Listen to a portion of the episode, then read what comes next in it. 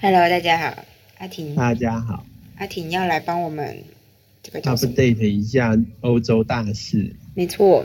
那洪一如可以跟上大家的话题。嗯，好，你请说。好的，就是欧洲最近的大事就是波兰，看起来在，就是波兰呢跟欧盟之间有很大的制度面的冲突，然后现在大家都很担心欧盟，就是波兰会因此退出欧盟。哦然哦，后，所以就是今天吧，今天波兰就是十万人上街游行，还是昨天？就是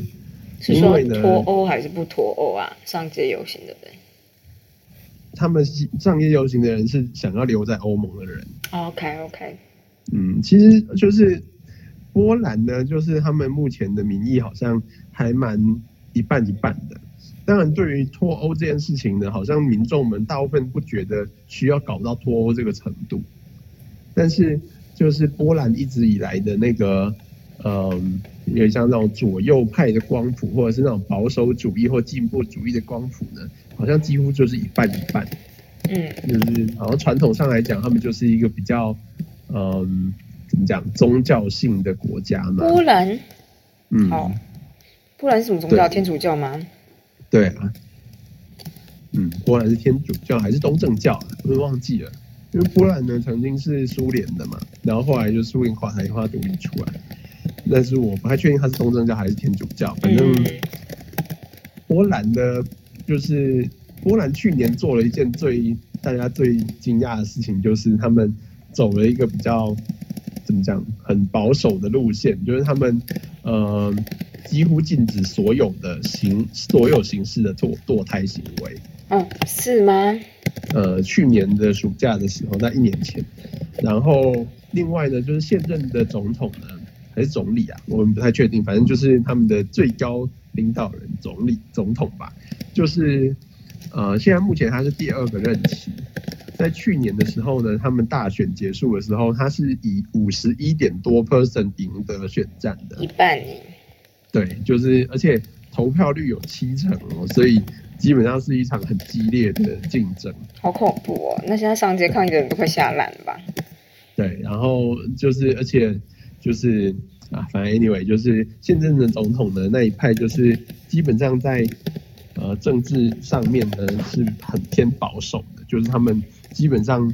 很讨厌各种同性恋系的东西，然后也讨厌堕胎系的东西有，，可以这样我感感受到这件事情。呃，因为连总统都有一个公开场合讲说，他认为呢，这个 LGBT 这东西呢，就是欧盟西方的欧盟呢输外来输入到我们国内的，我们根本不需要这东西。他觉得这种东西在毒害我们的青少年，大概是这样。他有公开这样，所有的萌萌都可以移民去波兰了哟。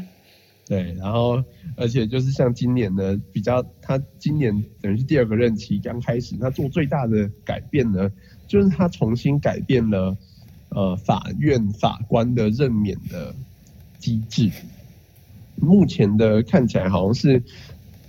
嗯，其实这部分我就不太确定到底他们是改成怎么样，我只知道结果是他们改现在改变的方式比较像是呃司法院长，因为司法院长这东西是。跟选选举是有关系的，嗯就像是？小英总小英派下去的司法院长，这大部分都会是民进党或者是比较偏民进党的想法的人。嗯，然后他们现在的司法改革呢，就是他们司法院长会同时兼任监就是那个检察总长的职位。嗯，检察总长啊，对，就等于是说，但是像台湾的状况，其实好像也是类似这样，就是其实台湾的检察总长好像也是比较怎么讲，他他不完全是单纯的公务员那样，他就是其实是要看上面的人派给谁这样子。嗯，嗯嗯，所以那时候才会有那个检察总长黄世明帮就是马英九监听的这种故事出现啊。哦哦哦哦哦哦哦，对，然后就是他们原本传统上面好像是司法是相对更独立的，就是他们的遴选所有的招招聘呢，基本上是独立于选举之外，所以这一次的改变呢，让大家觉得就是政府想要把手伸进司法这一块，而且最主要的目的呢，看起来政府是希望能够，喂，我听得到啊。哦，你政府希望能够更加强法律对于呃媒体的控制。波兰、嗯，所以就是 对，就是波兰他们觉得就是他们大概就是会说那些东西都假新闻呐、所以就是、哦、我们就是要用我们这个政府的力量，就是用法院的方式呢去管制这些媒体。波兰的就是的 country 叫什么国家的经济以什么为主啊？呃，我其实不知道，哦我只知道它靠在俄罗斯旁边而已。那俄罗斯是一个反堕胎的地方吗？呃，俄罗斯一个应该单纯的疑算是。我不知道哎、其实我不知道俄罗斯到底在就是这种比较怎么讲社会的左右光谱上面算是什么，但是理论上啦，我猜应该还是比较偏保守一点的地方。嗯，嗯，但是因为你知道，就是俄罗斯有一种政治跟宗教有一种分离的感觉，我会觉得，对，因为毕竟就是，毕竟所有的集权的国家应该都不希望宗教对他们有实质的影响力，就是除非他本人就是教宗，像是《沙丘》里面的这个领导人一样。OK，对，但是哦，题外话，我觉得《沙丘》里面有讲到一件事很有趣，就是那个最高领导人他妈妈呢就觉得说，你们用这方式领导呢，最后会出问题的。他就说，就是政治跟宗教基本上是不可以不可以一起做的不。可以一起哦。对，哦他说就是你把宗教跟政治合而为一的时候，一定会出问题，因为他说就是那只是因为国外人的宗教都很迷信吧？我觉得不是国外的人，我的意思是说，哦大部分人的宗教信仰是迷信的。呃，他的意思就是这样，因为他们就是靠迷信来控制群众的。嗯，他们要极端的宗宗教来做，然后但是又要寻求就是政治上面的一统，就是各种法治上面的一统，然后这件事情是做不到的，就是你最后一定会出各种矛盾。嗯对，anyway 是题外话。呃，然后我们讲回波兰，波兰呢就是他们今年就是因为做了这一些改改变，然后呢，最后最近最发生最大的事情就是他们的最高法院呢，还是宪，他们叫宪法法院。嗯我不知道跟外面的最高法院有没有一样，反正呢就是宪法法院。宪法法院呢宣布说，他们认为，呃，欧盟的宪法跟波兰的宪法并不相容。哦，好酷哦！嗯，然后这件事情当然就让欧盟就觉得大为震惊啊，因为理论上所有加入欧盟的人都必须要认可说欧盟是凌驾于所有国家之上，要不然这个体制就会崩解。嗯 因为就是必须要让欧盟的他们的法院，欧盟有一个总理的法院，那嗯所有国家的审理呢，如果最后有争议，你可以送到欧盟法院去，欧盟法院的判决会是最后的判决。嗯，就是就是波兰就很有一种就是我们就玩自己的的感觉。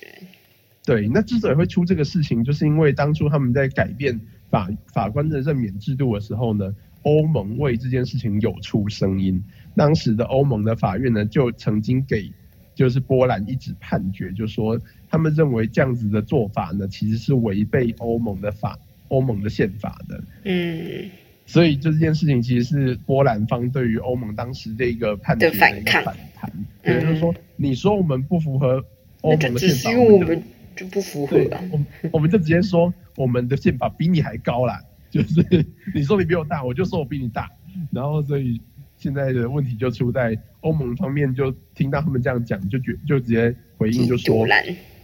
对他们，哎，他们就直接说，就是如果你们要说你们的宪法比我们的宪法位阶还要高的话，最后的结果你们就会离开欧盟。嗯就是欧盟直接就下了最后通牒，就是说你们如果真要这样搞，你们就只能离开，我们没有办法容许有这样的一个国家在我们的欧盟里面。嗯嗯嗯对，然后所以就是因为就是欧盟的这个反应呢，就是很怕脱欧的民众今天就下烂全部对全部上街，下下烂的，啊，觉得我们无法承受这件事。呃对啊，所以我才问你说，啊，不知道波兰就是用什么为生？我们来看一下，因为波兰要是是观光就是为生的话，就很惨吧，因为我觉得在欧盟里面有它完全性的好处。嗯，他们的他们看起来最主要是服务业占六十二 percent，工业三十四 percent，然后然后什么啊？哦，然后他们出口的主要伙伴是德国，出口跟进口的主要伙伴都是德国，占了快要三成。嗯嗯，然后然后其他的大部分都是欧盟国家，就是哦，那我来跟你说。说，我不知道为什么，我好像之前看到一个文章，就是说英国脱欧之后，就是因为有很多就是欧洲的人，就是之前以前都是欧盟嘛，然后他们好像就是比如说他们就会争不到驾驶员之类的东哦，西，对啊，然后他们就是英国目前的状态就是很长的东西缺货，因为送不，进来没。有人送货。然后我就想说，哇，这真的很扯哎。然后就是这是一件事，因为就是我们看不到英国英国脱欧之后的反的的的的 results 影响，嗯就是我们嗯看，就是我们没有在那边，所以不知道什么影响这样。然后我觉得我光听到这件事，我就会觉得很难接受。我觉得大城市可能影响不大，但可能对于偏乡之类的就差很多，有可能啦，嗯我不知道。如果因为大城市如果影响很大的话，应该理论上我们会知道吗？还是不会？但其实我觉得这个东西真的就是他们脱欧所要达到的目的，某种程度上跟这个是呃一体两面。就是为了让他们的人民可以拿回这个工作的意思吗？呃，也不是，我觉得主要是因为这些工作呢，都比较像是低端工作，然后低端工作呢，大部分都是靠外来外来人口来执行的，对，然后所以他们之所以当初要脱欧，其实最大的大部分的国家最后会搞到要脱欧的症结点，都是在于外来移民的问题。嗯所以他们就是因为保守派不愿意继续对于外来人口这件事情继续让步，所以他们就干脆就是一刀两断，就是我们就直接把就是移民这件事情抓得更紧。那这件事当然会影响到就是最低端的工作的，就是就当地人英国人就不愿意做啊啊，然后你又不让外面的人进来，那就变得没人要做。嗯所以其实是一体两面，就是这是必然的结果啦。嗯嗯，只是不知道这件事到到底对英国整体的呃，就是经济影响大？嗯对，因为像他们现在，我觉得有一个很好笑，就是他们就发了一堆信给他们已知有大卡车执照的人，嗯。不限于英国公民，他们就发给所有他们可能以前就是有在英国工作过或注册过的人，这有超多在欧盟的人呢都收到这个信，嗯。然后像一个荷兰人就说，呃，我就是前几天收到一个信，就是英国政府问我要不要去帮他们开卡车，他就说呢，其实我没有开过卡车这个工作啦，我就是之前就是好玩，暑假的时候就考了一下，驾照，对，然后他们就是可能用我的资料就问我要不要去开车，对啊，对，但我觉得听起来就是民生部分还蛮动荡的吧，嗯嗯嗯，对，是，因为实际上就是这样。我其实之前不知道看到什么理论，就是得到一个结果，就比较像是，也不是也不是高跟低，但是如果真的分，比如说是社会比较低阶的人处理的东西，其实对我们的影响是比较大的。比如说今天清洁人员直接停收垃圾，我们就直接毁灭 直接毁灭，就是谁管你？就是疫苗不是什么推测员几十万、几千万上下，就是对清洁工嗯不工作就就毁灭这样的意思，就是他们的影响比。对，就是就对生活面、对对民生面的影响，其实才是最剧烈的这样。然后另外一个不过就是我觉得，哦，你先说完好了没有没有，另外一个是另外的一些事情。好的，我只是觉得，呃，不过就是这件事情有可能它就只是一个短痛而已，嗯，有可能啊，因为低阶工作它之所以大家会称为低阶，某种程度上就是因为它只是吸水的地而已。它可取代性比较强，所以当初他们才会归在低阶的工作，因为大家都可以做，嗯，然后或者是你只要考一个相对简单容易的执照就可以你只要愿意就做。对，然后所以其实要解决这件事情的办法也很简单，就是你把钱掏出来，对啊，英国人就会愿意去开卡车。对啊，对，我就觉得这件事应该不不难解决，就只要这样就行了。嗯嗯对，然后，啊，但是反正我其实觉得英国脱欧到底对英国的影响是好还坏，可能要二十年以后吧，三十。对，我觉得可能最少可能要看十年之后的他们的经济到底有什么影响。嗯，实在是短期短期冲击一定很大，这个大家都知道。但是就是他们为的就是要拿回所有的自主权，然后所有对移民的管控这件事情，就是到底因为就像是德国也一直在这个东西摆荡，因为德国就是受惠于很多的移民搬进来德国，所以他们有很多他们本土的人不愿意做的工作呢，其实都是外来移民做的。那所以德国的劳动力其实非常的够，但是也是因为很大量的移民的，所以他们的社会治安的问题其实就变得相对比较麻烦处理。然后，所以就是其实这几年德国的选举一直就是在讨论移民这件事，就是所以就是梅克尔那时候放了几百万的难民进来嘛。在那之后，其实就也几乎把就是这这个门就关起来了。嗯，就觉得哎，劳动力已经够了，但是就是再更多也没有不好，但是就是负面影响就会开始越来越大。嗯嗯所以，对我觉得这个东西真的就是一体两面，所以真的就就是德国就是受惠于这件事情，但是也受害于这件事，所以你就很难说到底好还是坏。嗯嗯嗯嗯哎，就是这样子啦。我只是。对于我觉得波兰呢，他们会觉得很恐恐惧，有某程度是因为隔壁的乌克兰，就是当时也是因为他们想要跟欧盟一刀两断，结果搞的就是连苏联都俄罗斯就直接冲进来这样子。嗯，对。没有，我刚刚只是想到，我前几天看到另外一个很有趣的文章，就是在好像是。最近是我们国庆嘛，然后其实其实我不太知道大陆的中国的国庆在什么时候。十月一号。OK，原来就是那个时候。好，那就是反正就是大家有长假就想要回去，然后我不知道有没有看到那新闻，就是但是中国很多富有的人都会买特斯拉。就是 我知道，你有看到那个吗？电动车就是没地方充电，然后塞在车在里面超焦虑。对对对，然后他们就变超焦虑，然后就突然间觉得，嗯，还不敢开冷气，悲剧，一个大悲剧啊！因为你真的就真的塞车，那哪怎么可能就是就是就只是单纯的在那边耗电而已？对，就是其实我觉得开特斯拉的可能已经是比较好的那一群了。嗯，就是就是中国本土有超多，很多电车厂商。他们有超多电动车厂商，因为这几年他们就是为了要赶上这一波，所以他们政府提供了超级多的补助，所以有超级多的电动车新创。然后我要跟大家说，这是新闻的意思，就是说，因为长假他们可能，比如说有点类似从台北市要到新竹市，然后他们假假设啊，就是比较像是长假回屏东好了，然后可是他从台北开到新竹。就已经塞了四五个钟头，然后电就快没了。对，他们就想说，那没没没关系，那我我下架了，我到去充电。可是每一个人充电都他妈就是每个充电站都塞满，就是高贵的车主们这样，他们高贵的车子们在那边排队排四个小时才充到电。对，重点是充电还不是马上充完，要充一个小时。对，重点是充电也不是就是照人家说效率是一百，就是电池给你一百没有，他就说充一充就突然降到八十，然后越充越慢，越充越慢。我就心里想说，哇，这真的是会会让人很焦虑哎，就是你就觉得你 就是 transportation 的时间也太长了吧，就是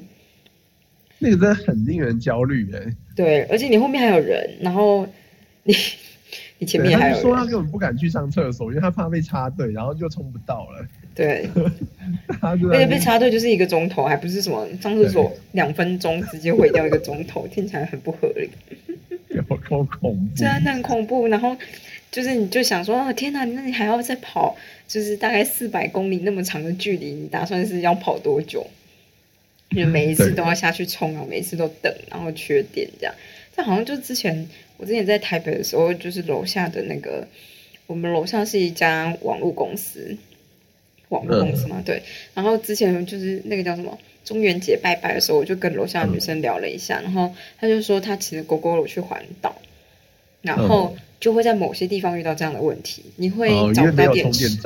对，或者说其实有充电站，但是可能那个地方就那一个充电站，可能就已经没有人来还，你就没得换。对，类似这样，或者是你那边可能就已经是空的，因为假设是暑假，大家可能都想说，就是你知道骑着环岛或干嘛出去玩什么之类的，那边就是那种情况就会很严重，就而且不像台北是你骑一骑就遇到下一个。就是像一个电池站这样，就完全不是这样，所以他就说，就是得要避开那种地方，或者是你觉得要先查，但有时候真的是有点难避掉这样，我就觉得好，完全不知道这也是一个考虑的点呢，这样。嗯，但是就是之所以，这就是为什么美国现在就是非常大量、非常快速在设各种各样的充电站，嗯。因为这件事情就是，这就是加油站当初就是大家要上路的时候，就是也要下油站先建好，要不然你有钱买车，没有地方加油也没屁用，对啊还不如骑马车。对，马只要给它吃草就好。嗯，对，对，我就觉得就是这件事就是，呃，而且就是台湾有另外一个问题，就是台湾的充电桩的那一个规格呢，就是应该说台湾现在第第一个是我们就还没有普遍的有充电站，嗯然后第二个是台湾的充电桩的规格好像虽然会跟世界的充电桩的规格会不太一样吗？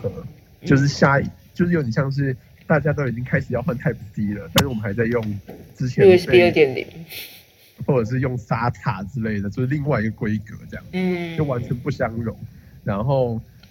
现在还用这个规格的，就只有特斯拉而已。虽然就是其实特斯拉就是大众，但是之后如果其他的车厂也一起起来，因为其他车厂看起来就是有点想要搞规格战，他们想要就是他们就觉得，哎，特斯拉你用这个、啊，那我们就用另外一个，然后所有 GM 啊、那个福斯啊什么的，通通都用同一个，然后就只有特斯拉不一样。嗯，对，感觉就有点想要搞特斯拉，就是反正你领先没关系啊，反正到时候充电站都我们的，看你要怎样。对，普及率就有问题，反正你不可能靠一己之力就扩展那么多。对，除非你自己一个人可以变成巨兽，把我们全部压死，要不然你就等着吃屎这样子。嗯，感觉就是这样。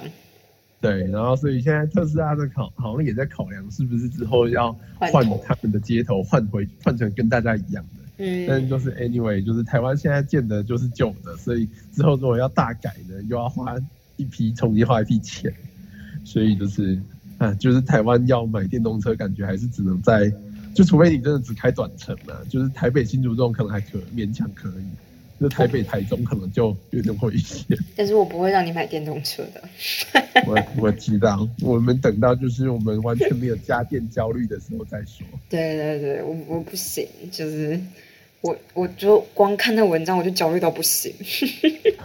不是那不种，行欸 真的很恐怖哎，越看越恐怖，就觉得好恐怖。我只是看个文章都这么焦虑，这种事情要真的发生在我身上，我已经大崩溃。而且假设你已经上高速公路，然后你还下不去，那现在是怎样？对啊，到底要怎么办？真的没办法哎、就是就没有办法，而且我就是已经没有办法给你好脸色看。对，因为他们就是怕用电到就是连冷气都不开。那说导航也要关掉，全部都关掉，简直就跟我手机直接把网络关掉省电一样。就是你就觉得啊快没电，快没电。啊，对我就是看那个，觉得这个真的不行，这太焦虑了。对，这真的太焦虑了，这这完全就是我会避免的问题。对，没错，好吧。哎，好了，大概就是这样子。我也就是我要继续来做事了。好的，我来做瑜伽了，好的，大家再会。再会了，啊，德们。拜拜。